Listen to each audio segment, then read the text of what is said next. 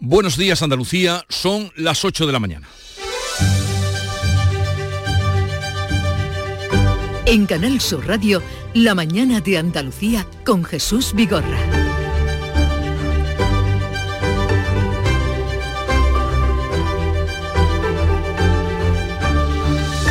Buscando fondos europeos para hacer frente a la sequía que padece nuestra comunidad, el presidente de la Junta se encuentra en Bruselas. En su visita a la capital europea, Juanma Moreno ha recordado que Andalucía es la despensa de Europa que abastece a 500 millones de personas, por lo que ha exigido que igual que se garantizó el acceso de Alemania al gas y la energía, los fondos comunitarios garanticen también el acceso de Andalucía al agua. Por otra parte, los agricultores españoles se mueven y se unen a las protestas del campo europeo y convocarán movilizaciones, dicen en febrero, en todo el país para pedir cambios en la política agraria comunitaria y un plan de choque del gobierno. Y Junts ha votado en contra de la ley de amnistía que volverá ahora a la Comisión de Justicia. El partido de Puigdemont exige que la amnistía cubra todos los delitos de terrorismo y acusa a los jueces de prevaricar. El gobierno, molesto, desconcertado, les advierte que no hará más concesiones. Ya veremos. Y el Uribor cierra el mes con un ligero descenso y consolida el precio de las hipotecas por encima del 3,5%. El crecimiento de la economía española, un 2,5%, se traducirá en una paguita o paguilla para los empleados públicos del 0,5%. Social Energy.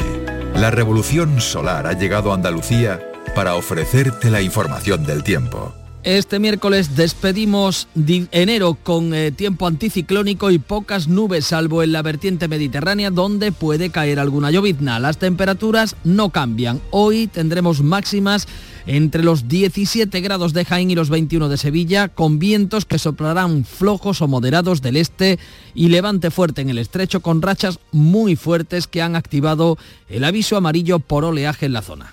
Comienza el año revolucionando tu hogar con Social Energy, la mejor relación calidad-precio del mercado. Si no, te la mejoramos. Descuentos de hasta 3.750 euros y llévate 200 euros en tu batería virtual con Quiero Luz, con seguro todo riesgo incluido los dos primeros años. Pide tu cita al 955 44 11 o socialenergy.es. La revolución solar es Social Energy.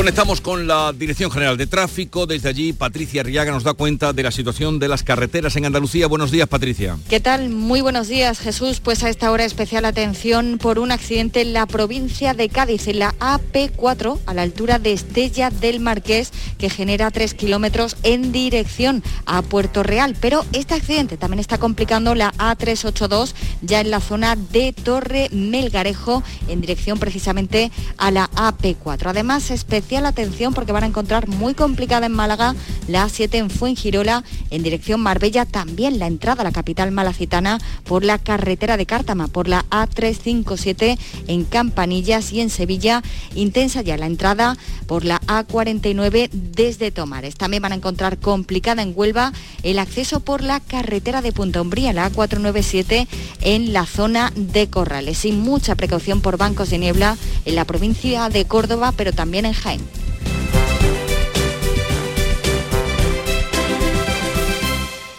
Te quiero, mi amor, mi pastelito, mi bombón, mi galletita, mi bollito, mi bizcochito. Uy, pero qué hambre más tonta me ha entrado así de repente. Hay mucho amor dentro de ti, como en el cupón diario de San Valentín de la 11, porque podrás ganar 500.000 euros y además si entras en cuponespecial.es podrás conseguir experiencias únicas que te enamorarán. Cupón diario de San Valentín de la 11. Bases depositadas ante notario. A todos los que jugáis a la 11, bien jugado. Juega responsablemente y solo si eres mayor de edad.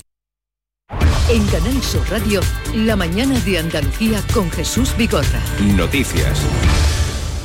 El presidente de la Junta de Andalucía se encuentra en Bruselas. ¿Por qué? Pues activando, pidiendo que se active el Fondo Europeo de Solidaridad para hacer frente a la sequía que padece nuestra comunidad. Juanma Moreno interviene hoy en el Comité de las Regiones. Allí está nuestro compañero enviado especial, José Manuel de la Linde. Buenos días, José Manuel. ¿Qué nos puedes contar? Muy buenos días, Jesús. Eh, Juanma Moreno va a solicitar estos fondos extraordinarios después de que en el año 2023 la sequía provocase un coste en crecimiento económico equivalente al 2,1% del Producto Interior Bruto andaluz. Argumentaba el presidente de la Junta haciendo referencia al sector agroalimentario que abastece a unos 500 millones de personas en toda Europa. En comunidades como Andalucía, que producen, que producen alimento para 500 millones de personas en Europa, necesita el agua. Igual que Alemania necesitaba el gas para funcionar, nosotros necesitamos el agua para funcionar nuestra capacidad productiva agrícola.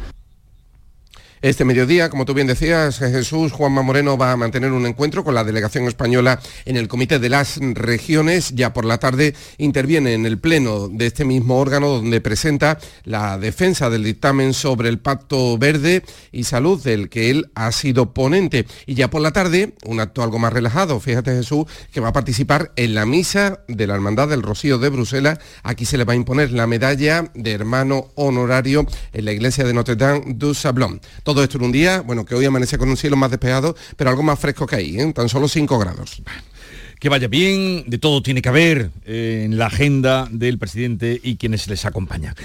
Y es que esa petición, esa peregrinación a Bruselas para pedir ayuda ante la sequía, eh, viene porque los embalses andaluces, a pesar de que se han recuperado con las últimas lluvias, se encuentran al 21% de su capacidad. Manuel Pérez Alcázar. Ganan agua por segunda semana consecutiva, 23 hectómetros cúbicos. La cuenca más deficitaria es la del Guadalete Barbate en Cádiz, que se encuentra al 14,6%, mientras los embalses del Tinto Diel y Piedras en Huelva están al 70%. Los de la cuenca del Guadalquivir aumentan al 21,3% y los de la Mediterránea se mantienen en el 18%. La Junta sigue trabajando ante la posibilidad de que no lleguen las ansiadas lluvias y ya estudia la fórmula para que puedan llegar al puerto de Algeciras barcos cargados con agua. En estos micrófonos, el presidente de la Asociación Española de Desalación y Reutilización, Domingo Zarzo, ha premiado al Gobierno central y advierte de los plazos para la construcción de las desaladoras. Lo primero que hay que hacer es ahorrar agua, a continuación reducir las en redes, que son, siguen siendo importantes en España,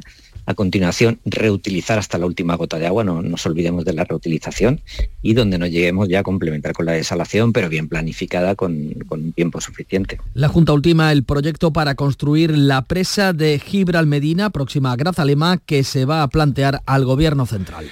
Y a todo esto, los agricultores españoles se suman a las protestas del sector en Europa y anuncian manifestaciones a lo largo del mes de febrero. La primera tractorada eh, se ha convocado, si bien por un sindicato minoritario, para la próxima semana. Asaja, Coag y UPA se van a movilizar en todo el país para pedir cambios en las políticas comunitarias, un plan de choque del gobierno español y actuaciones de las comunidades autónomas. El secretario general de COAG, Miguel López, ha señalado en Canal Sur Radio que las importaciones están agravando el problema de la sequía. No nos podemos comer nosotros productos que vengan de fuera si no están hechos en las mismas condiciones de los que se nos exigen a nosotros. Por lo tanto, vamos a exigir las cláusulas espejo.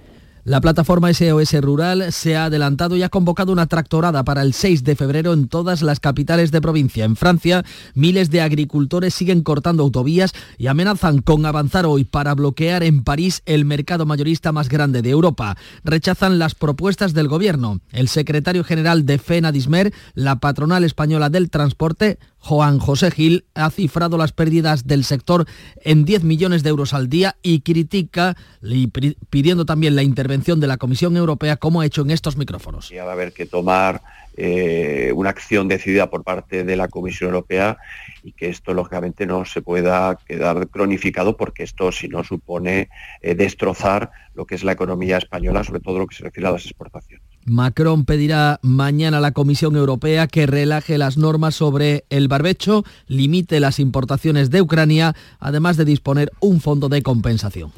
Los ayuntamientos de Almonte e Hinojos en la provincia de Huelva, los que tienen más presencia en el Parque Nacional, se han quedado fuera de la firma del acuerdo para el reparto de los 70 millones en ayudas a los municipios del Pacto por Doñana. Bea Rodríguez. Otros 12 municipios han firmado el acuerdo para el reparto de los fondos destinados al desarrollo sostenible del área de influencia del espacio natural. El acuerdo prevé el reparto siguiendo criterios de población, superficie y sectores productivos afectados. Los firmantes subrayan la la importancia del consenso logrado, como señala José Leocadio Ortega, alcalde de la localidad sevillana de Pilas. Han pasado 30 años desde el marco europeo que se destinó a conformar el ámbito de Doñana y desde entonces se ha demostrado que ignorar a los municipios del entorno del Parque Nacional fue uno de los errores que ahora no se puede volver a repetir. Almonte Hinojos critican el acuerdo. Joaquina del Valle Ortega, alcaldesa de Hinojos, reclama la mayor extensión para sus municipios, para su municipio por la extensión en el parque. El espacio natural de Doñana y su corazón, el Parque Nacional, eminentemente Almonte e Hinojos, están sometidos a una presión insostenible, fundamentalmente por la actividad humana que se desarrolla en su periferia. La periferia es la que ha adoptado ese acuerdo de mayoría. Siempre las mayorías no tienen razón. La propuesta de reparto de Almonte Hinojos estará sobre la mesa del Ministerio de Transición. Junts, el Partido Nacionalista Catalán, que tiene siete diputados, volvió a liarla ayer y doblar el pulso al gobierno en el Congreso y votó en contra de la ley de amnistía que ellos mismos habían pactado y ahora esa ley volverá a la Comisión de Justicia. Los de Puigdemont presionan al PSOE para que acepte que la ley incluya todos los casos de terrorismo. El partido de Puigdemont, Junts, fuerza la devolución de la ley a la comisión y gana tiempo para negociar. La portavoz pedía una amnistía completa que incluya todos esos casos de terrorismo. Miriam Nogueras ha vuelto a señalar a los jueces combatir a los jueces prevaricadores que se rebelan contra el Estado de Derecho y que sincronizan las agendas judiciales con la agenda política. Una amnistía selectiva y en diferido no es lo que firmamos. El gobierno se ha mostrado molesto y ha advertido que no habrá más concesiones. El ministro de Justicia, Félix Bolaños, salía al paso ante los periodistas de las acusaciones a los jueces. Quiero mostrar de manera clara, nítida, mi rechazo absoluto a las declaraciones que se han vertido hoy en la tribuna por parte de algunos diputados y algunas diputadas, manifestaciones contra la judicatura y contra los jueces y contra algunos magistrados en particular. El líder de Esquerra, Junqueras, presente en la tribuna de invitados, ha mostrado preocupación porque ahora se ponga en riesgo la amnistía.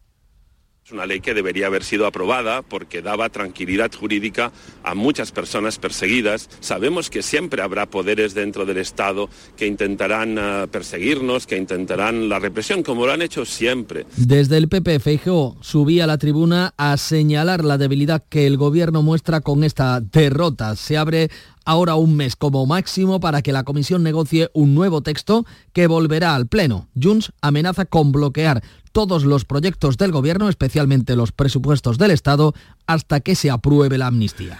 Mientras tanto, el Gobierno y el Partido Popular se reúnen hoy en Bruselas con el comisario de Justicia como mediador para intentar el desbloqueo de la renovación del Poder Judicial que vaya para seis años con el mandato cumplido. La Comisión da dos meses como límite para alcanzar un acuerdo. El ministro de Presidencia y Justicia, Félix Bolaños, y el vicesecretario institucional del PP, Esteban González Pons, se reúnen esta tarde con el comisario de Justicia en el cuarto intento de negociación entre Gobierno y PP para desbloquear el Poder Judicial. Reinders, que al final aceptó la propuesta del PP de mediar en la negociación, ha puesto como condición un límite de dos meses para alcanzar el acuerdo, teniendo en cuenta que en junio hay elecciones europeas. El Consejo General del Poder Judicial lleva casi seis años con el mandato caducado provocando 86 vacantes en la cúpula judicial. El presidente en funciones del Consejo, Vicente Aguilarte, ha insinuado este martes que abandonará su cargo si esta negociación fracasa. El Tribunal Constitucional ha rectificado este martes y ha cerrado la puerta a que el Congreso pueda renovar en solitario el Consejo General del Poder Judicial. En la nueva sentencia, ponencia de la magistrada María Luisa Balaguer, se corrige el párrafo que puso en pie de guerra al sector de, a un sector del Consejo y a las asociaciones judiciales. Aclara que en la sentencia previa, donde desestimó el recurso del PP contra la reforma de la ley del Poder Judicial, no pretendía avalar una posible renovación de este órgano eh, solo desde el Congreso de los Diputados, excluyendo al Senado, donde el PP tiene actualmente mayoría absoluta. Juicio continúa por la financiación ilegal de UGT Andalucía. La Guardia Civil confirma que la anterior dirección del sindicato pagaba sobresueldos y viajes de sus cargos con fondos de formación. La audiencia de Sevilla desestima llamar como testigo al presidente de la Junta. En la segunda jornada del juicio, el investigador principal de la Guardia Civil ha respondido al fiscal que hubo sobresueldos que se pagaban mensualmente a diversos cargos del sindicato. Apunta también a que viajes a los viajes de los responsables sindicales que iban a Costa Rica o Dublín y que estos se habrían financiado con cargo a cursos de formación. Una sensación clara de que ahí lo que está pasando es que de alguna manera se está creando lo que luego por la propia UGT se llamó bote, que es una cantidad de dinero que de alguna manera tenía esta entidad a su favor con determinados proveedores.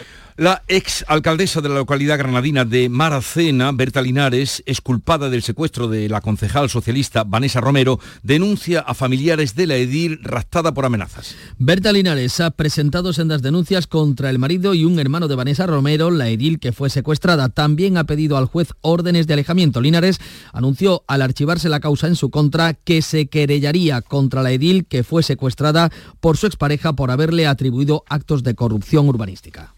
La economía española creció más de lo esperado en el último trimestre de 2023 y cerró el año con un alza de 2,5%. Los datos del PIB han sorprendido a los analistas y al Gobierno. Este buen comportamiento de la economía se verá reflejado en los salarios de los empleados públicos que recibirán una paga extra del 0,5% para cerrar 2023 con un incremento del 3,5%. No lo ve tan claro el Fondo Monetario Internacional, que ha rebajado medio punto sus expectativas en la economía española, que crecerá un punto y medio por ciento. Por otra parte, el Euribor cierra el mes, eh, este mes de enero, con un ligero descenso y consolida el precio de las hipotecas por encima ligeramente del 3,5%.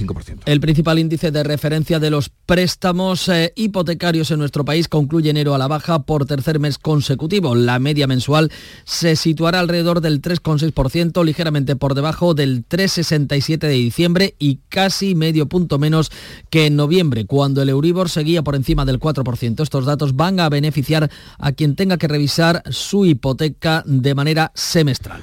Desaparecen ocho almerienses tras viajar a Alemania para incorporarse a un trabajo. Cuéntanos qué se sabe, María Jesús Recio. De momento, solo una mujer ha denunciado la desaparición de su hijo, un joven de 24 años que vive en Vícar. Supuestamente se fue en una furgoneta al aeropuerto de Málaga el 20 de enero con otras siete personas y cogieron un avión a Hamburgo, en Alemania, porque habían encontrado allí un trabajo de cinco días a través de las redes sociales. Desde entonces, nada se sabe de ellos. SOS Desaparecidos indica que el caso tiene muchas cosas confusas. Así lo ha, lo ha contado Joaquín Amils. Pocas noticias más. Hay muchísima confusión no tenemos más acceso a los otros familiares. Sí les aconsejo que acudan inmediatamente a Guardia Civil y cada familia ponga la denuncia correspondiente. Los jóvenes tenían que haber regresado el 25 de enero. Y acaba de producirse, o hace poco tiempo, un aparatoso accidente de tráfico en las inmediaciones de Jerez. Salva Gutiérrez, cuéntanos. Hola, ¿qué tal? Bueno, pues se ha producido un accidente, hay que tener precaución. Este accidente hace solo unos minutos en Jerez, en la salida Jerez Norte, dirección Arcos. Ha sido una colisión en el kilómetro 79 de la AP4, hay varias personas heridas. Nos dicen que hasta seis vehículos se han visto implicados, algunos están en el arcén y otros en medio de la calzada. Ahí nos dicen ahora mismo una importante retención en la zona. La mañana de Andalucía. Solo con tu mano se crea una sonrisa. Únete a la red de voluntariado de salud mental de Andalucía y ayúdanos a construir una sociedad más justa y responsable. Cambiamos tu tiempo por sonrisas. Busca la asociación más cercana a tu domicilio en la web saludmentalandalucía.org. Campaña subvencionada por la Consejería de Inclusión Social, Juventud, Familias e Igualdad. Vamos con lo más llamativo del día. Nuria Durán, ¿qué tenemos? Francia acerca el derecho al aborto a su constitución. La Asamblea Nacional Francesa ha aprobado incluir el aborto como libertad garantizada. Se convertiría Francia en uno de los primeros países del mundo en el que la Constitución consagra el derecho al aborto. Ahora el texto de la Asamblea Nacional tiene que ir al Senado y en Francia el Senado tiene mayoría conservadora, así es que podría frenar el proceso. Es la respuesta de Francia a la ola neoconservadora.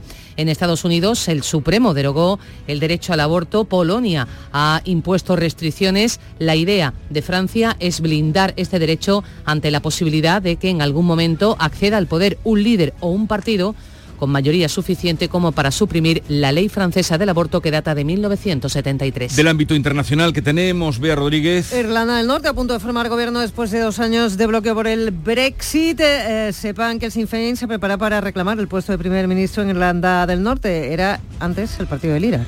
Clave económica del día, Paco Ramón. Pues siguen los resultados récord de los grandes bancos españoles. Hoy le toca el turno a Santander, que acaba de anunciar por segundo año consecutivo un nuevo récord de beneficios. En 2023 ganó 11.076 millones de euros, un 15% más respecto al año anterior. Y la noticia deportiva que no debemos perdernos, Nuria Caciño. Seguimos hoy atentos a posibles movimientos en el mercado de invierno y a los dos partidos que se van a jugar, partidos aplazados en su día por la Supercopa de España. A las 7 el Barcelona recibe a Osasuna sin margen de error tras el anuncio del adiós de Xavi y a las 9 el Atlético de Madrid también juega en su casa donde se medirá al Rayo Vallecano y a las 7 también juega en Europa la Unicaja de Málaga. Llegamos así a las 8, 20 minutos de la mañana, es el tiempo de la información local. Atentos. En la mañana de Andalucía de Canal Sur Radio, las noticias de Sevilla con Antonio Catoni. Buenos días, primer accidente laboral mortal en Sevilla en 2024. La víctima es un joven trabajador de 24 años, vecino de la Rinconada, que ha muerto en el parque logístico de Carmona. Hoy, por otra parte, se aprueba en pleno municipal la nueva tarifa de agua de Masesa, que se va a encarecer entre el 15 y el 18% en dos años, según el tipo de consumo. Y también pasará por el pleno la nueva pasarela y el entorno de Altadis, la nueva pasarela sobre el Guadalquivir, que tendrá que recibir además el visto nuevo de bueno, de, el visto bueno de nuevo de patrimonio. Firmado el acuerdo que reparte 70 millones entre 12 pueblos del entorno de Doñana, cinco de ellos sevillanos.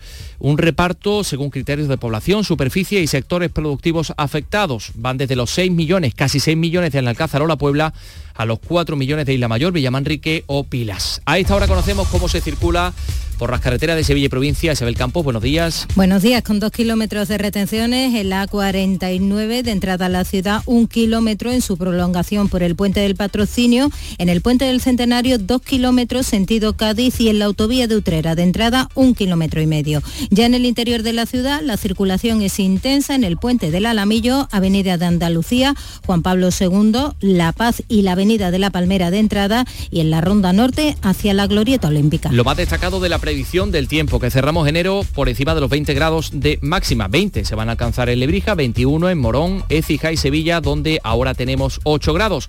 Enseguida desarrollamos estos y otros asuntos, realiza Juanjo González.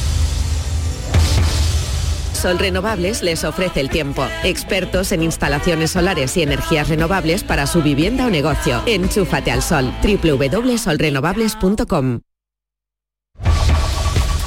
Los sindicatos lamentan el primer accidente laboral mortal que ha tenido lugar en nuestra provincia, en la provincia de Sevilla, en este año 2024. Pilar González, buenos días. Buenos días. La víctima es un joven trabajador de 24 años, vecino de la Rinconada, que ha muerto en el parque logístico de Carmona tras ser aplastado por una máquina de estiraje, que es una máquina de rodillo que se utiliza para estirar el producto. Fue reanimado y trasladado con vida al Hospital Virgen del Rocío, pero no pudo superar la gravedad de las heridas. Ahora se investigan las causas de este siniestro. Desde Comisiones Obreras, Carmen Tirado lamenta lo ocurrido y pide medidas de prevención. Queremos hacer especial hincapié en la importancia de la formación y del cumplimiento de la normativa preventiva en el uso de la maquinaria y en todo lo relacionado con los elementos de seguridad. También en lo laboral, el Comité de Empresa del Hospital San Juan de Dios de Bormujos pide a los alcaldes del Aljarafe que aprueben mociones para pedir a la Junta que incremente el presupuesto para el centro sanitario. El presidente del comité, Javier Fernández menos haría falta para este año 2024 un aumento del presupuesto de un 23% superior a lo que se le ha dado finalmente. 823. El Ayuntamiento de Sevilla celebra hoy el pleno ordinario del mes de febrero. En el orden del día figuran asuntos como la nueva tarifa del agua de Masesa, que se va a encarecer entre el 15 y el 18% en dos años en función de si el consumo doméstico es eficiente o es normal. Pilar. La medida incluye incrementar el número de familias a las que se les aplicará el bono social por ser especialmente vulnerables, hasta alcanzar las 10.000. También se van a tratar las nuevas tarifas de Tusán o la petición de las competencias para autorizar obras en los entornos urbanos de monumentos en en sectores con su propio plan especial de protección, eso entre otros asuntos. Sí, sí, porque también pasa por el Pleno el proyecto para la pasarela peatonal de Altadis y su entorno, esa pasarela que va a cruzar el río de forma perpendicular. A ese respecto y conocemos más detalles del proyecto que contará con todos de quita y pon para el verano. Eso leemos en Diario de Sevilla. El proyecto es obra del arquitecto francés Michel Birloyer, autor entre otros del puente, el puente Vasco da Gama de Lisboa. Incluye un mirador y un paseo fluvial que pasará por debajo del puente. Más cosas cinco pueblos sevillanos del entorno de Doñana han firmado con otros siete de Huelva y Cádiz el eh, acuerdo alcanzado entre el Gobierno y la Junta para impulsar la sostenibilidad y la protección ambiental en la comarca. El documento se firmaba en el Ayuntamiento de la Puebla del Río, es decir, la anfitriona es Lola Prosper, la alcaldesa de la Puebla. Y el acuerdo que hoy firmamos es una demostración de que es nuestra firme intención poner el cuidado de Doñana como prioridad, pero hacerlo de una forma responsable y equilibrada en la que también cuidemos la realidad socioeconómica de nuestros pueblos. ¿Y exactamente de qué trata este acuerdo? Pues el acuerdo establece el reparto de 70 millones de euros siguiendo criterios de población, de superficie y sectores productivos afectados. Van desde los 5,9 millones de Annalcázar o la Puebla o los 4,1 millones de Isla Mayor, Villamanrique de la Candesa y Pilas. Su alcalde, el alcalde de Pilas, José Leocadio Ortega, valora el consenso entre todos los municipios para no quedar al margen de los proyectos de desarrollo económico. Han pasado 30 años desde el marco europeo que se destinó a conformar el ámbito de Doñana.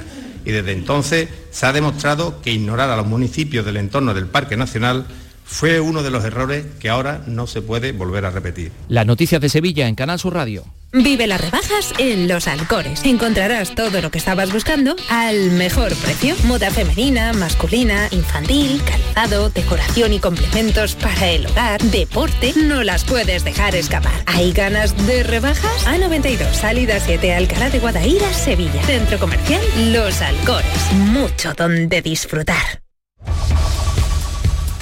Con una vigilia en la calle Don Remondo concluían anoche los actos de homenaje a Alberto Jiménez Becerril y Ascensión García Ortiz en el vigésimo sexto aniversario de su asesinato a manos de ETA. En ese mismo lugar, en el punto donde se produjo el atentado, se colocaba una corona de laurel en su memoria tras la misa funeral oficiada en la catedral por el arzobispo de Sevilla, José Ángel Sainz Meneses. También en las últimas horas, la pasada tarde, una decena de personas se concentraban ante el ficus de San Jacinto para eh, pedir al ayuntamiento que actúe para salvarlo. Eh, Parques y Jardines dice que de forma inminente va a comenzar el desbloqueo de las raíces del ficus, pero el portavoz de esta plataforma, Javier Ross, pues indica que el árbol se está muriendo el ayuntamiento prometió que le iba a hacer una, serie de intervenciones, pero pensamos que ha habido una dejación porque eh, lo vemos, estas rajas que hay son heridas de muerte y, no, no, aparte nadie ha visto ningún, que se haga ningún cuidado.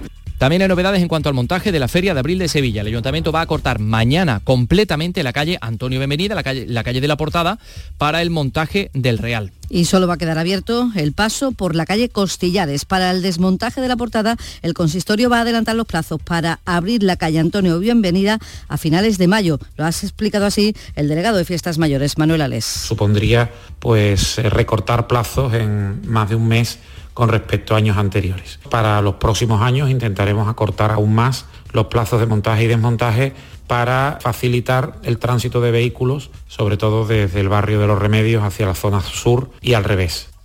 El fabricante del desengrasante El Milagrito y la Asociación Española contra el Cáncer hoy presentan los detalles del acuerdo por el que la empresa sevillana se compromete a donar parte de la venta de su botella, la que tiene el tapón integrado, a la lucha contra la enfermedad. Este domingo día 4 se celebra la Jornada Mundial contra el Cáncer y por otra parte les contamos que el Ayuntamiento de Sevilla participa en Madrid Fusión, que es el Congreso Internacional de Alta Cocina que se celebra en Madrid, que es la cita más importante de España y una de las más relevantes a nivel internacional. Sevilla es la única capital andaluza en la oferta, en la cita y con esta oferta que detalla la delegada del turismo Angie Moreno. Como Jesús León de Señor Cangrejo, que nos trae su versión de garbanzos con langostino, o Fermín López de la Escuela Superior de Hostelería y su laboratorio del aguacate.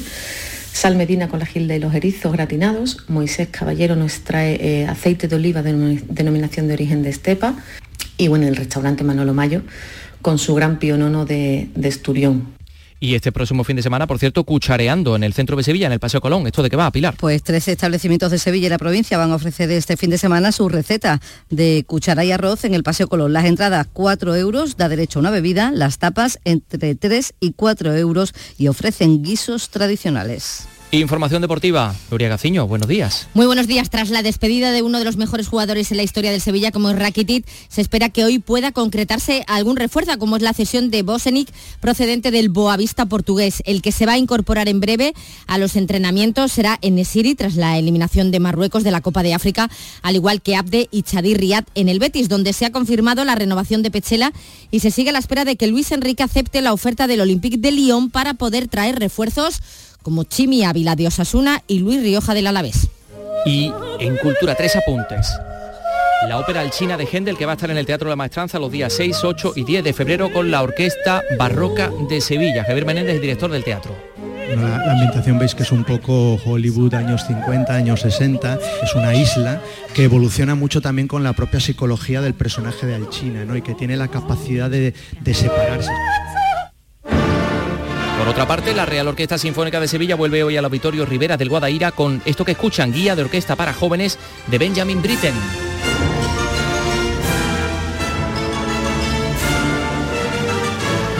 Y el tenor Javier Camarena imparte ese mediodía una clase magistral en el Teatro de la Maestranza. Tenemos 8 grados en Sevilla Capital.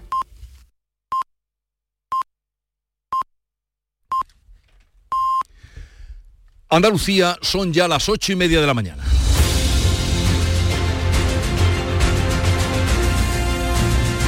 Y en un momento vamos a abrir tertulia de actualidad sobre los temas palpitantes de la jornada, que no son pocos, o son muy pocos los que se repiten mucho. Ahora lo veremos con Manuela Millán, con José María de Loma y Alberto García Reyes. Buenos días. En el sorteo del Eurojackpot de ayer, la combinación ganadora ha sido 10, 12, 15, 46 y 48. Soles 9 y 11. Recuerda, ahora con el Eurojackpot de la 11, todos los martes y viernes hay botes millonarios. Disfruta del día. Y ya sabes, a todos los que jugáis a la 11, bien jugado. La mañana de Andalucía. Desengrasante Mano de Santo. El desengrasante todo en uno que limpia como ninguno les ofrece la información del tiempo. Buenos días, en Andalucía continuaremos en los próximos días con tiempo anticiclónico estable y seco. Durante esta mañana tenemos intervalos de nubes bajas en el Valle del Guadalquivir y Sierra Morena, con brumas dispersas sin descartar algunas nieblas. El cielo estará poco nuboso en general, salvo en la vertiente mediterránea, donde tendremos cielos nubosos. Es una información de la Agencia Estatal de Meteorología. Mano de santo limpiar la ropa, mano de santo limpiar salón, mano de santo y en la cocina, en el coche, en el watercloak, mano de santo para el hotel, mano de santo para el taller, mano de santo te cuida, mano de santo te alegra la vida, mano de santo, mano de santo, ponte a bailar y no limpies tanto, mano de santo, mano de santo, ponte a bailar y no limpies tanto. Seguramente el mejor desengrasante del mundo. Pruébalo. Si quieres disfrutar de la radio por la tarde, te espero de lunes a viernes a partir de las 4 en Canal Sur Radio. Te ofrezco complicidad, cercanía, risas y buen humor, las historias que pasan en Andalucía, actualidad, consejos sobre salud y muchas entrevistas. Cuento contigo. Así es la tarde de Canal Sur Radio con Mario Maldonado. Tres horas para disfrutar de la mejor radio hecha en Andalucía. De lunes a viernes desde las 4 de la tarde. Contigo somos más Canal Sur Radio. Contigo somos más Andalucía. Hay muchos tipos de energía, pero hay una que hace que todo avance, creando oportunidades de futuro, impulsando una industria verde, potenciando el desarrollo sostenible y generando bienestar. Una energía que lucha contra el cambio climático y respeta el medio ambiente. Descubre, conoce, aprende y disfruta de todo lo que las energías renovables pueden hacer por ti. Y haz brillar tu energía. Junta de Andalucía. La mañana de Andalucía con Jesús Vigorra. Prometía tan bonito cuando nos conocimos. Inventamos una historia y la creímos. Pasaron años, nos quisimos, nos hicimos tanto daño. Que ahora somos dos extraños. Ahora somos dos extraños. Nos quisimos, también nos hicimos daño. Los lenguajes que inventamos, los momentos que creamos, olvidados porque somos dos extraños. No os sorprendáis, queridos colegas, de que os reciba con esta canción, porque justamente ayer cuando estaba revisando pues los temas que podíamos traer a la tertulia, se me cruzó esta canción, que creo que está como finalista en el Festival de Benidorm, eh, de un canario que se llama San Pedro, se hace llamar, y se me cruzó y no se le vi cierto parecido con la, con la realidad que estamos viviendo. Eh, Manuela Millán, de Ideal de Jaén, buenos días. Muy buenos días. ¿Tú la encuentras cierto parecido con la, con la realidad? Pues sí puede ser, ¿eh? Puede ser, Sí, puede que, ser, sí que podría haber paralelismo. Se me, se me cruzó, se me cruzó. Cuando estaban ahí contando cosas en la tele, se me cruzó. Eh, José María de Loma, buenos días. De la opinión de Málaga, redactor Jesús. jefe. Mm, ¿Qué tal? no, pues sí, sí, se le ve, se le ve un paralelismo ahí, ¿no? Nos quisimos, pero nos hicimos daño. Y, y- y ahora somos dos extraños. ¿A quién se puede referir, verdad? No lo sé. A, lo Eh, me- ¿a quién podemos imaginar? es Alberto García Reyes, director de ABC Sevilla, buenos días. Buenos días, ¿qué tal? No sé, yo vi cierto parecido con el caso de lo que pasó ayer en el Congreso. De, Ah, con lo de Junts y... ¿Y tú, tú con- tú con quién lo comparabas? No, que no había caído. Pues yo estaba viendo la tele, lo de Jung, el, el plantón, eh, que eh, me había el- parecido el digo, desaire. ¿A qué vendrá esta canción? No, El no le veo yo No lo relación pillaba. con la... No lo pillaba, no lo vi yo claro. eh, me, me ha costado trabajo. Creo que se lo has puesto difícil a los oyentes. Bueno, no sé, yo, yo lo vi, yo vi cierta, cierto parecido. Hombre, la relación es tóxica, eso está claro. Entre Ya ves el qué miedo y.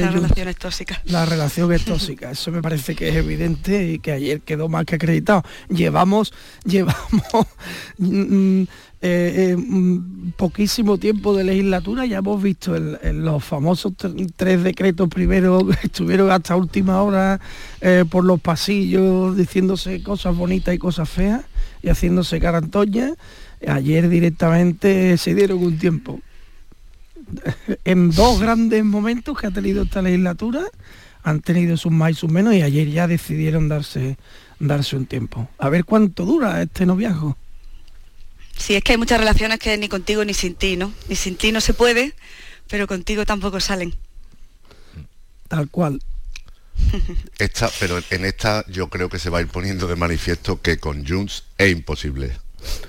O Nah, sea, no lo sé, que pasa es que en esta jugada ganan los dos. Yo creo que esto está también pactado. El, el, el- el PSOE hizo su paripé rechazando las enmiendas, sobre todo la que tiene que ver con el terrorismo, porque estamos a un mes de las elecciones gallegas. Vamos, eh, me parece que es evidente.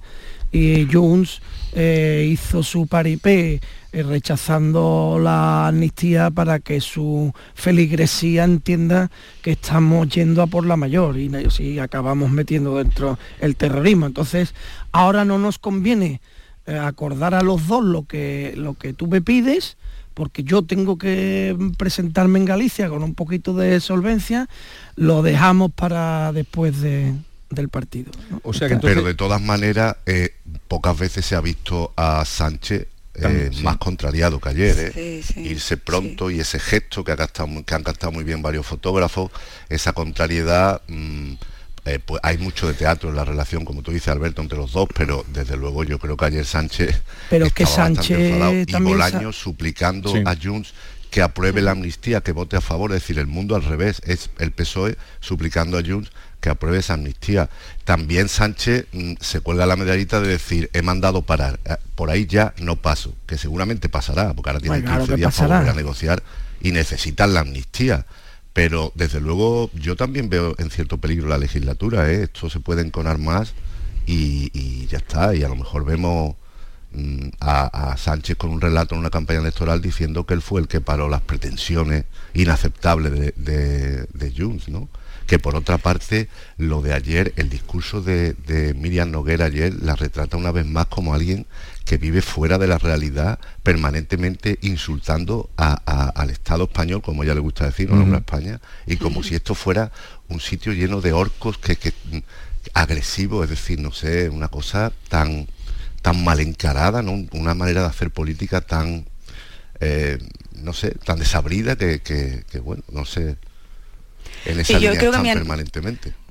Mi, mi análisis va también en esa línea. Yo creo que lo que se esceni- escenificó ayer es un paso atrás ¿no? en, en esta complicada gestión de la legislatura y que deja precisamente en esa posición complicada a un, a un lado y a otro, porque al final el PSOE no puede permitirse ofrecer esa imagen ¿no? de tensar tanto la cuerda hasta el final, como ya ha pasado en otras veces, ya dijo así no se puede, eh, pero sobre todo porque esto, supone un desgaste ¿no? hacia la ciudadanía, hacia la propia legislatura, hacia generar esa poca confianza.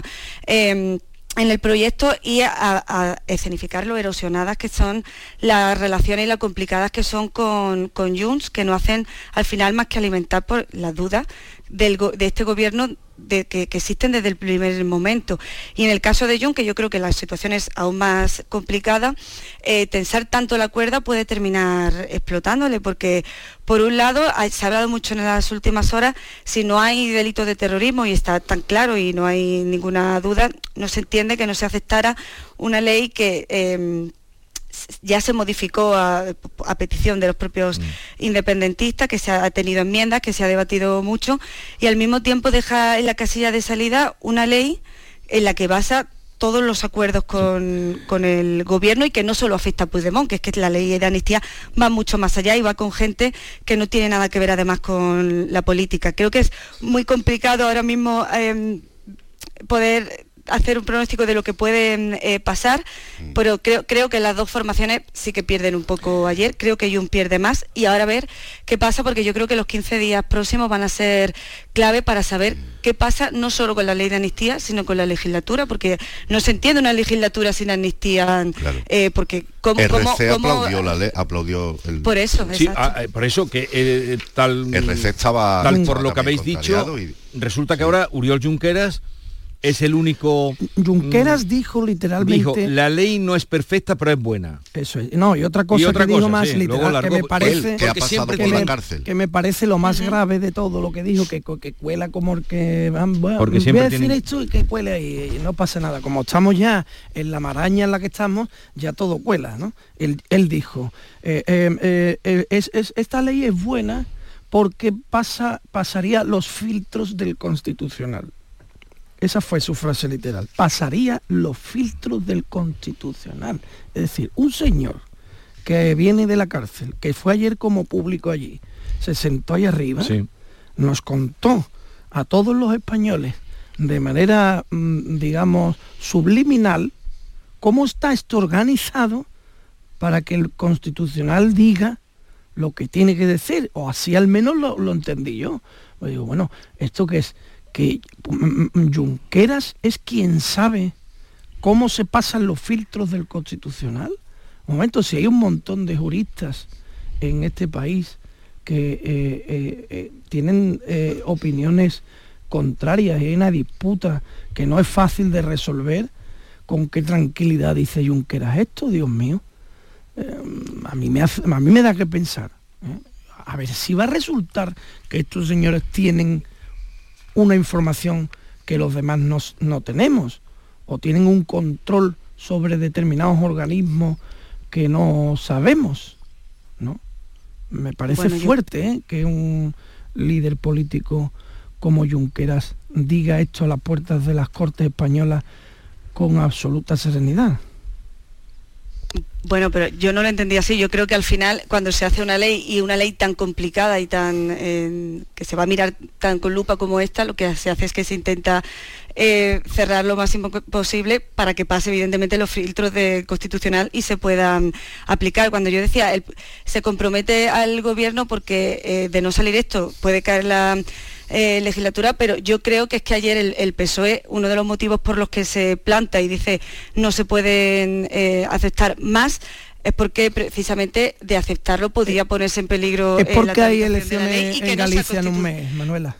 Esa es la razón por la que el PSOE se planta, porque hay elecciones en Galicia dentro de un mes, porque el PSOE va a dar el terrorismo y va a dar lo que sea, y Pedro Sánchez va a hacer lo que tenga que hacer. Y si a, las alturas en las que estamos todavía no, no nos hemos dado cuenta de esto, yo creo que es que estamos ciegos la verdad. Pero es que porque le hemos visto, poner en peligro la ley porque puede que no Manuela, pase el filtro del le hemos visto, le hemos visto saltar a la comba con las líneas rojas Le hemos visto saltar a la comba.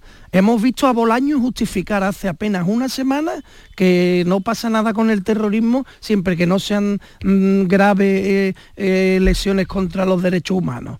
Eh, eso lo hemos visto hace una semana y ahora me va a venir con... Han hecho una encuesta y han visto que el terrorismo es un desastre y, y- electoral y ya está, y esta es toda la razón. Y lo de ayer fue una opereta.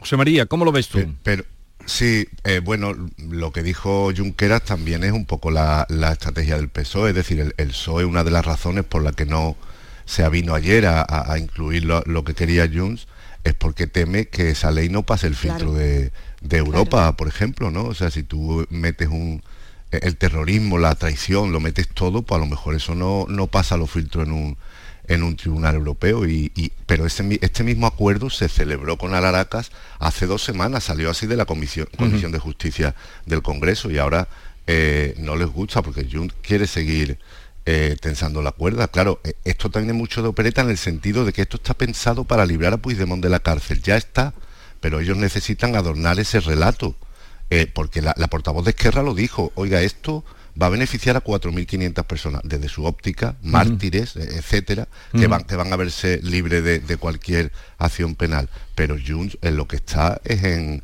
en votar con Vox y con el PP si hace falta, solo para blindar más y más a Puigdemont. Eh, eh, es su, su única eh, excusa, es y sin embargo lo que les gustaba el otro día hoy no le gusta yo creo que la, la legislatura llega a un punto crítico y aunque haya mucho Pero de cuando dice, comedia, eh, ¿podría haber vamos. elecciones? Hombre, yo creo que si que. Junts ¿Tú dice no, que no, no? no del todo, es insostenible Pero si porque Junts además sigue no, no, como dice José María. Pero, pero ¿cómo va a por eso habrá elecciones? Vamos. Vamos los presupuestos los puede Vosotros- prorrogar, pero tampoco tendría asegurado aprobarlo. Es Pero, decir, pero José no María, que- a ver, sin mayoría eh, no puede seguir la legislatura, ¿no? el No sé. PSOE, si hay unas elecciones, ¿el PSOE va a tener oportunidad de volver a conformar un Frankenstein como este? Parece que no. Si hay nuevas elecciones, Junts va a tener oportunidad de tener la llave como la tiene ahora para someter al, al Estado, que es lo que más les pone a ellos. Parece que no.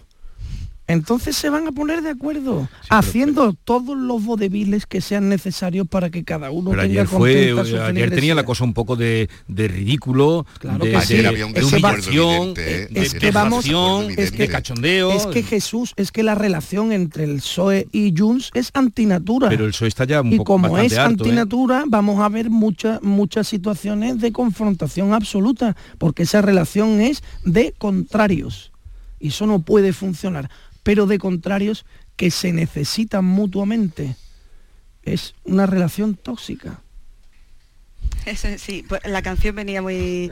Vale, muy me al alegro. de- Bien, co- como luego vamos a hablar, eh, para aclarar unos puntos de los que aquí se han cuestionado con nuestro cátedro, eh, con todo el cariño, Agustín Ruiz Robledo, eh, cátedro de Derecho Constitucional, eh, vamos a aparcar este tema mm, y, y porque quiero abundar en otro, ya sabéis la presencia del presidente de la Junta de Andalucía en Bruselas, pidiendo reclamando eh, que se atienda la situación que tiene eh, Andalucía con la falta de agua lo apoya su argumentación en que cuando tuvo problemas Alemania para el gas y la energía les apoyaron y que esos fondos europeos se eh, sirvan también para apoyar esta situación que vive Andalucía. ¿Le veis posibilidades? ¿Le veis recorrido? ¿Puede tener éxito esta mm, súplica de, de la Junta de Andalucía? Yo ignoro si puede tener éxito, lo que sí sé es que tiene sentido, porque Andalucía es la comunidad, la región, el territorio europeo más seco en estos momentos.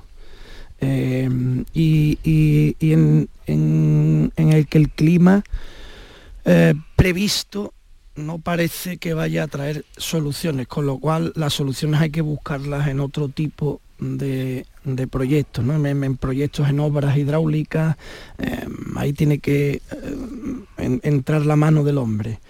Y me parece que es, el- es una obligación del presidente de la Junta de Andalucía, sea quien sea, del partido que sea, presentarse en Bruselas, levantar la mano y decir, perdonen, en mi tierra hace falta agua y necesitamos tomar medidas ya. Me parece que tiene mucho sentido. Ahora, ¿qué va a hacer, eh, qué va a hacer eh, Bruselas?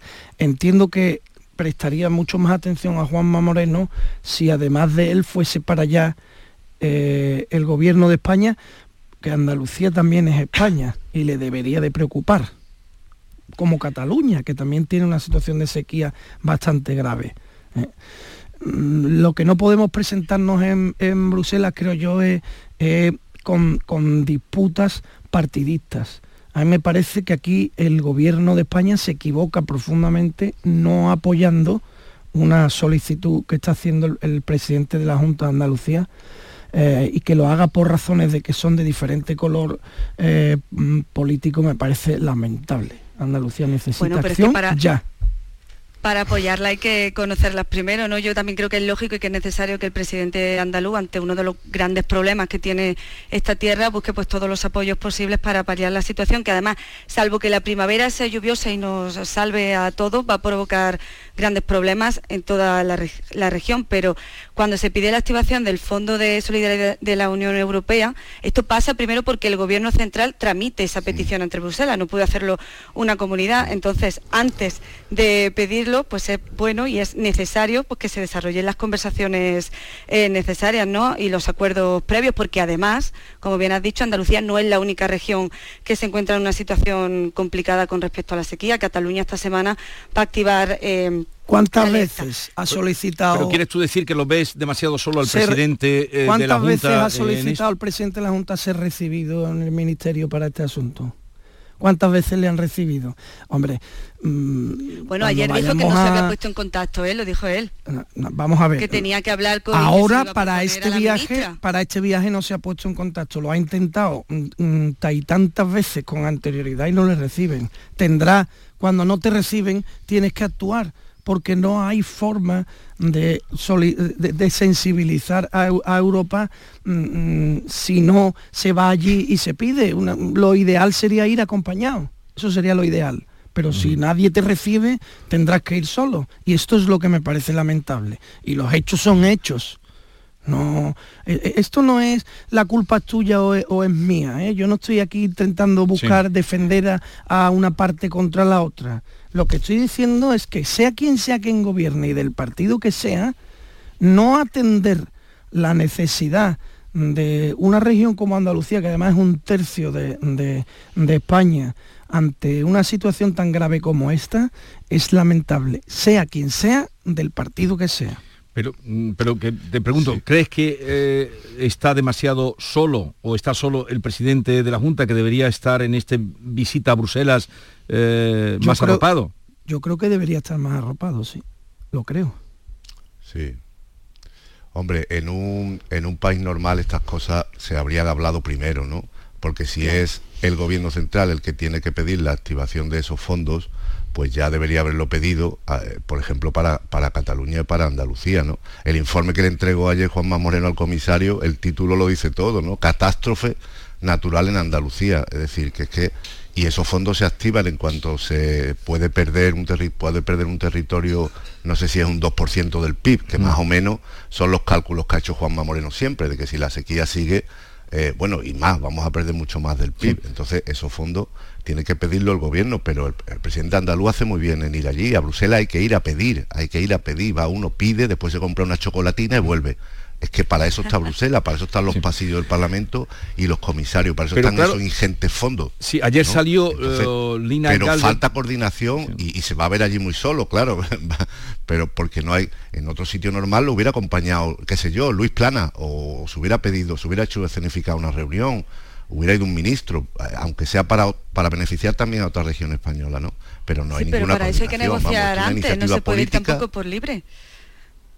Ya, pero es una iniciativa política de decir necesito dinero como sea, ¿no? Pero que, se ha intentado negociar antes, eh, Manuela, no podemos estar negando las evidencias, se ha intentado negociar, no va nadie por libre, va solo, que no es lo mismo que por libre, porque no ha querido nadie recibirlo para acompañarle. Es que los hechos son hechos, no lo que nos gustaría que fuese, sino lo que es. Si hemos pedido ser recibidos y no nos reciben, no nos podemos estar tampoco quietos. No podemos dejar que las cosas se dilaten solo porque no nos reciben. Hay que intentar, ¿eh? porque la situación en Andalucía es grave.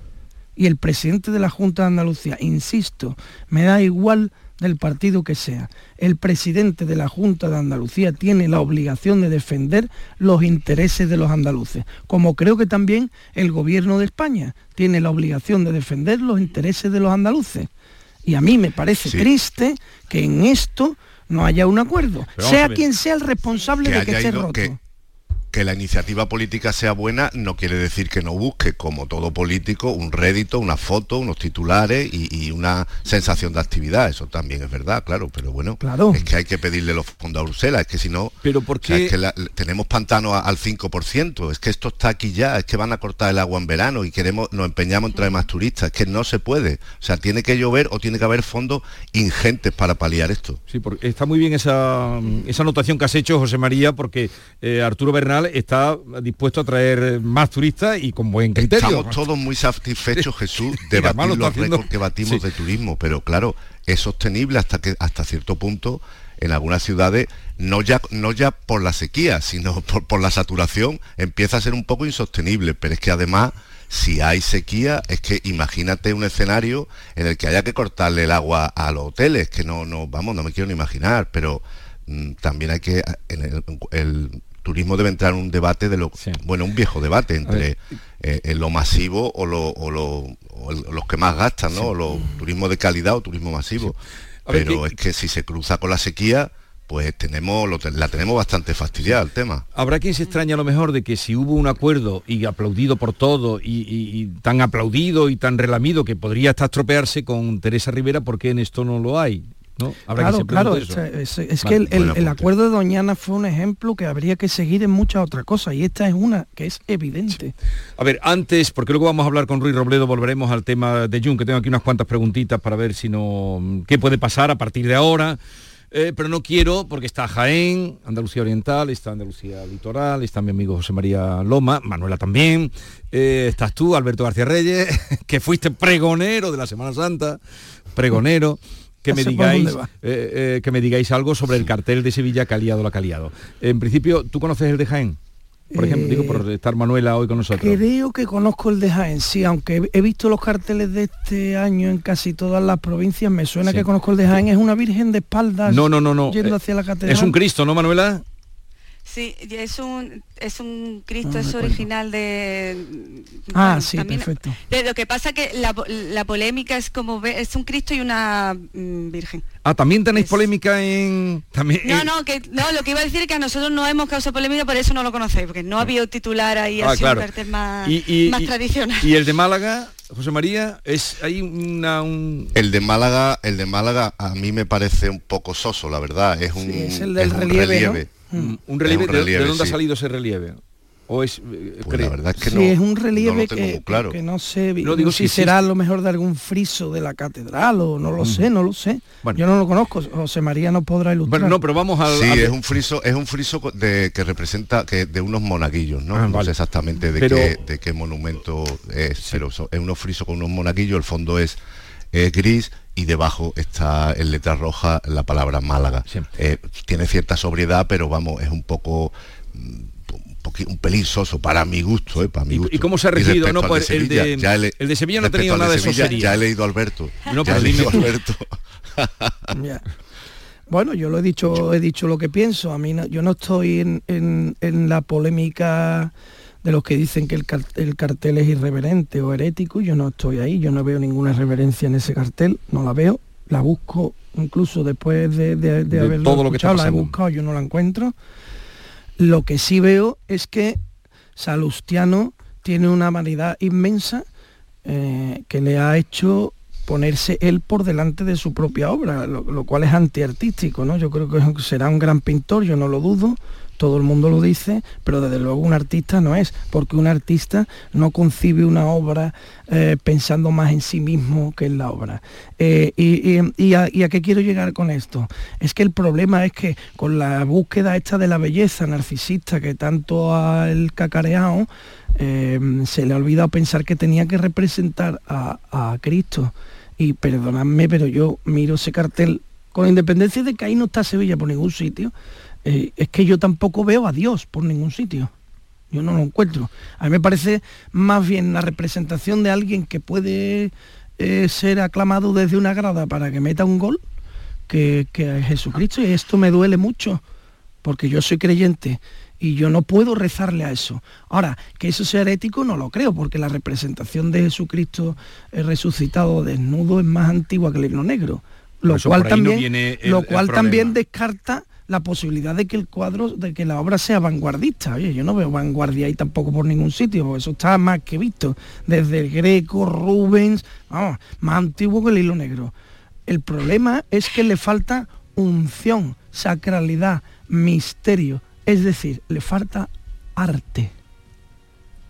Entonces no vale. ¿Queréis decir algo, Manuela, José Bueno, María? yo, yo no soy cofrade, pero creo que es la gran carta de presentación, que es verdad que a la Semana Santa de Sevilla no le hace falta, pero bueno, es una gran carta de presentación porque habéis sido em, eh, protagonistas en cada uno de los rincones. Y yo sí que creo, y esto, a, a mí sí me gusta el cartel, pero bueno, yo eso es una opinión eh, personal, pero el- creo que hay una de las polémicas que se ha eh, producido en redes que era homófoba completamente y eso sí que es completamente criticable porque, en, fin, tú lo has dicho, se ha representado muchas veces a, Dios en mi desnudo, yo creo que, mm, que bueno, que esas polémicas sí que sobran. Me llama la atención de todas maneras lo que le ha gustado este cartel a los no creyentes. Me llama la atención.